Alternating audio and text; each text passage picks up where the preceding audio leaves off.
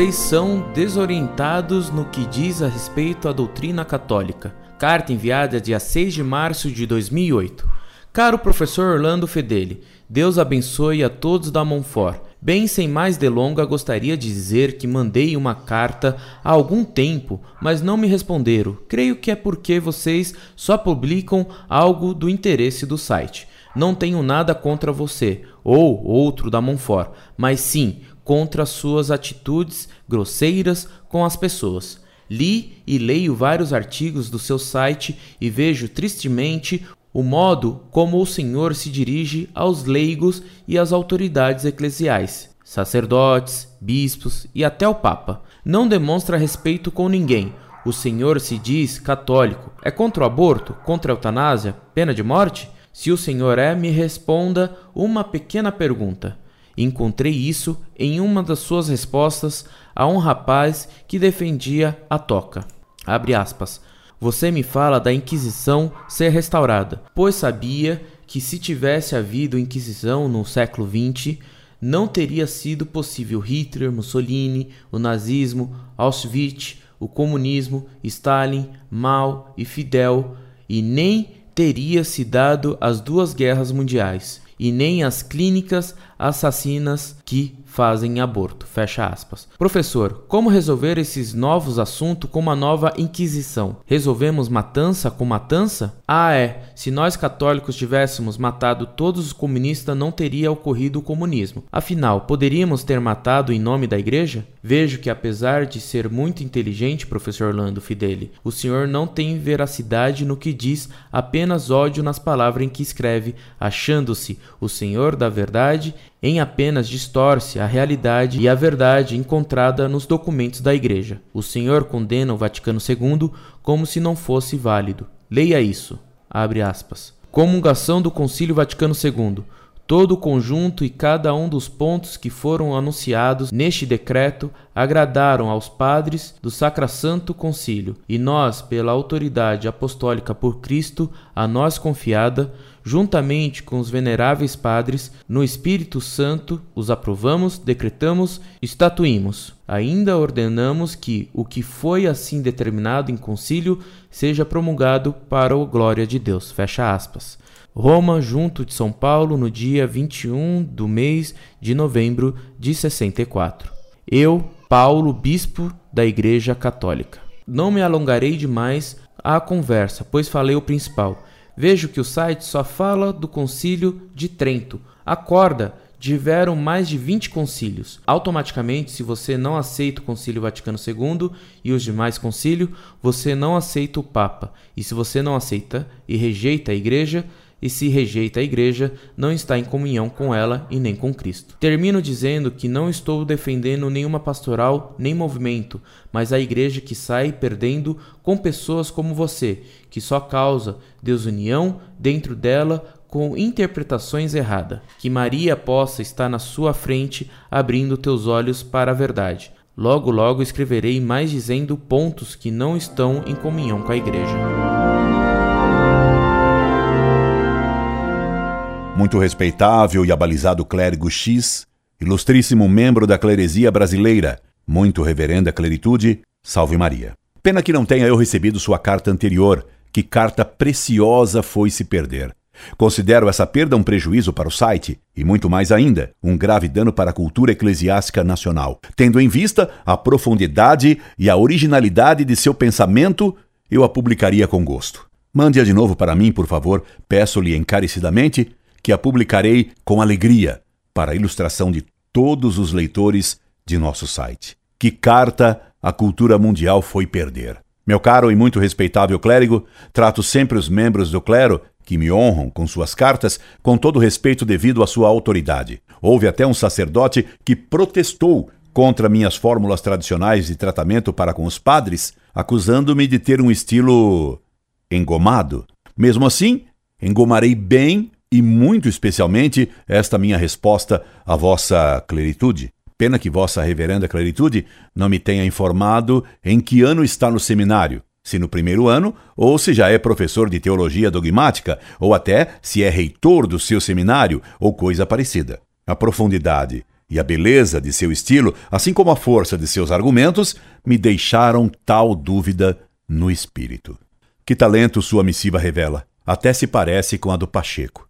Certamente vossa claritude conhece bem o Pacheco, do Essa, um talento. Diante de vossa altíssima claritude, devo confirmar que, de fato, sou totalmente contra o aborto e contra a eutanásia, assim como sempre defendo a pena de morte, pois sigo a palavra de Cristo no Evangelho e a doutrina da Igreja sempre a mesma durante dois mil anos, e que sempre defendeu a pena de morte. Confesso-lhe ainda mais que não me arrependo disso e que manterei tais princípios até a morte. Et dans cette fois, je vais vivre et mourir.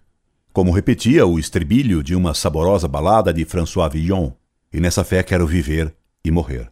Como vê, sou um pecador impenitente e, pior ainda, que se ufana de seus pecados antimodernos.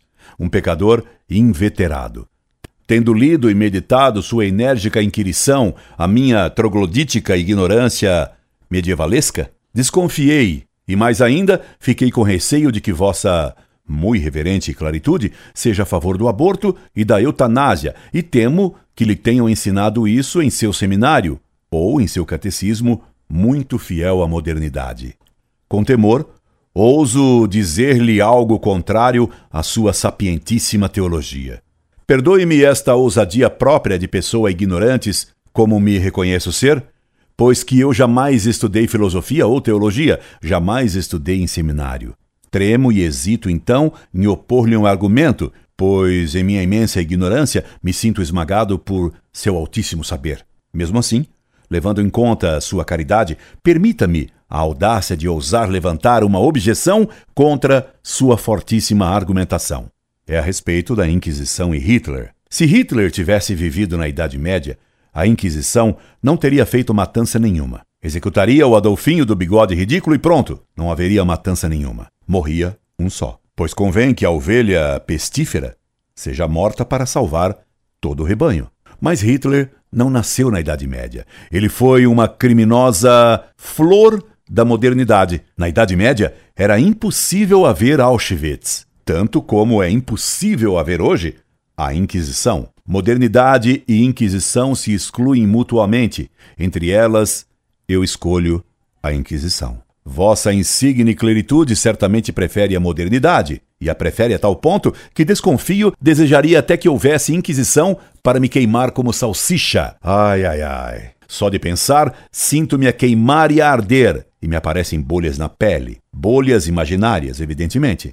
Como era malvada a Inquisição. E como é caridosa vossa modernidade. Ela usa câmara de gás, indolores, para milhões. Quanta caridade turbinada! Como é eficiente e indolor a modernidade. E depois, o site Monfort ousa, trogloditicamente, condenar o progresso. Já lhe ouço a gritar em coro com todo o seminário. A Monfort aos leões, a Monfort à fogueira, la Monfort à la lanterne, a Monfort ao paredão.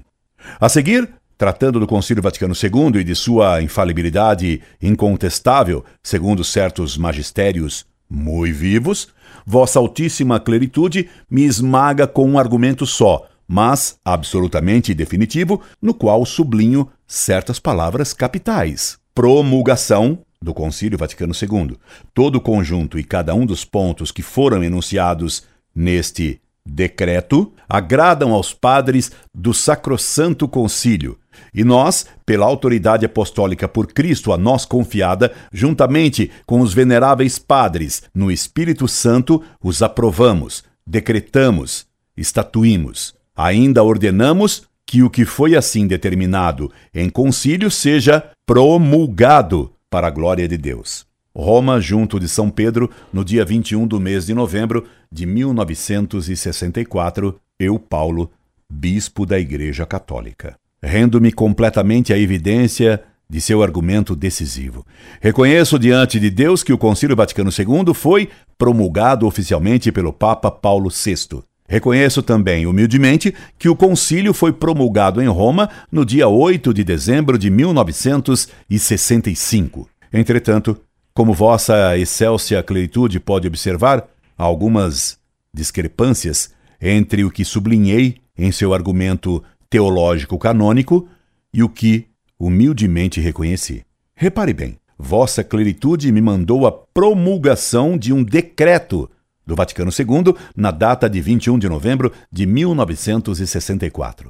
Ora, o Concílio Vaticano II foi encerrado em dezembro de 1965, data em que esse concílio foi promulgado por Paulo VI. Na data de 21 de novembro de 1964, foi promulgado o decreto Orientalum Ecclesiarum, Cada documento do Vaticano II foi promulgado em data diferente. O Concílio Vaticano II foi promulgado em dezembro de 1965. Vejo que Vossa Excelsa Cleritude, por excesso de saber, não percebeu esses detalhes.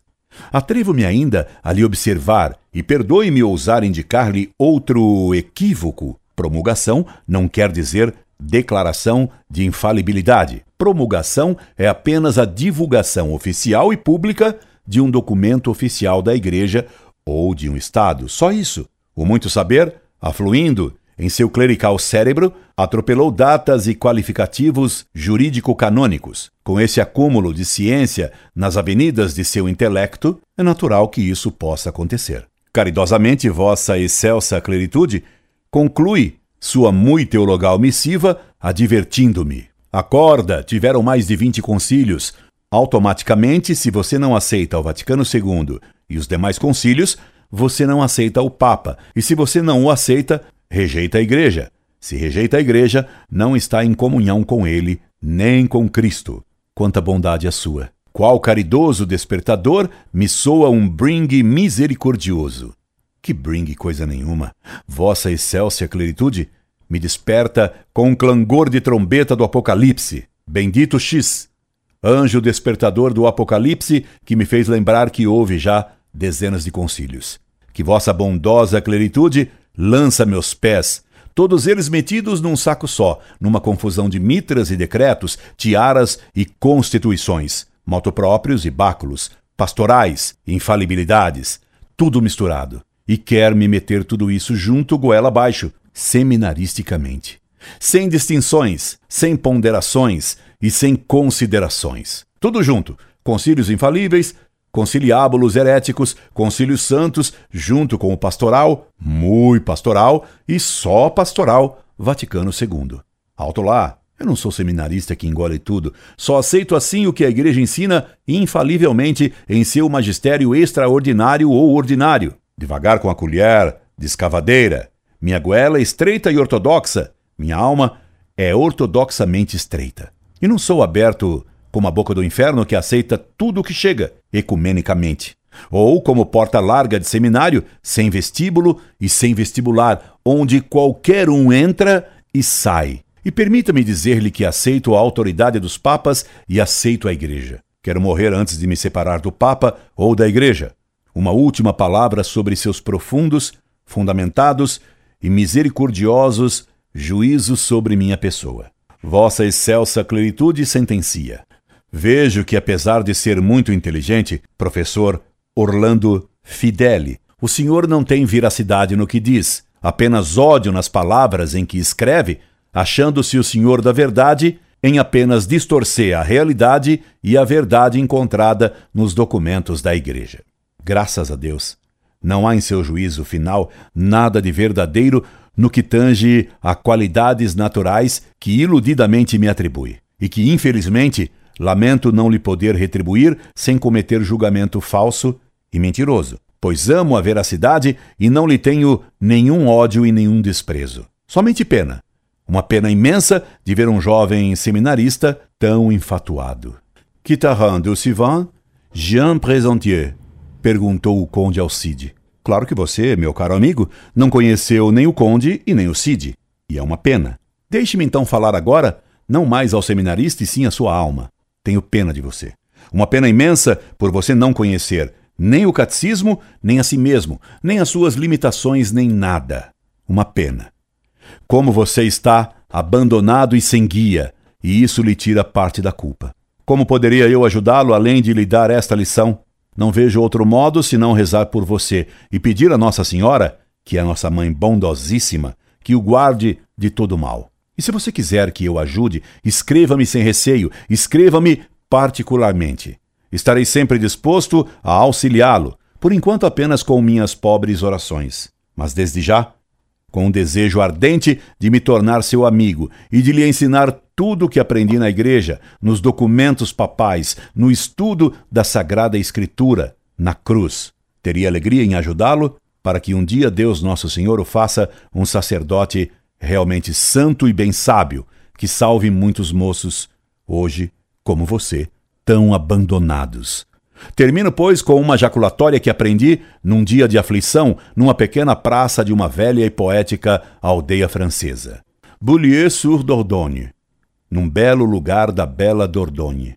Lá, os camponeses, sem estudo, mas sábios, haviam erguido uma imagem lindíssima de Nossa Senhora, escrevendo no pedestal: Possuímos-te custodem.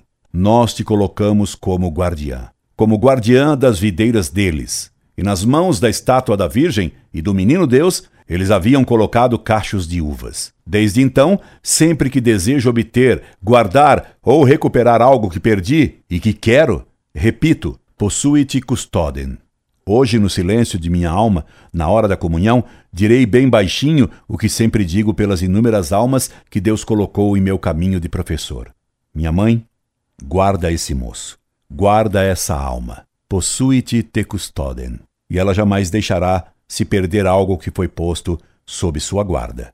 Hoje, meu caro e desconhecido amigo, e que hoje me despreza e odeia, só hoje, hoje, é por você, é por sua alma que digo a Nossa Senhora que a todos nos salva. Guarda esse bem abandonado seminarista.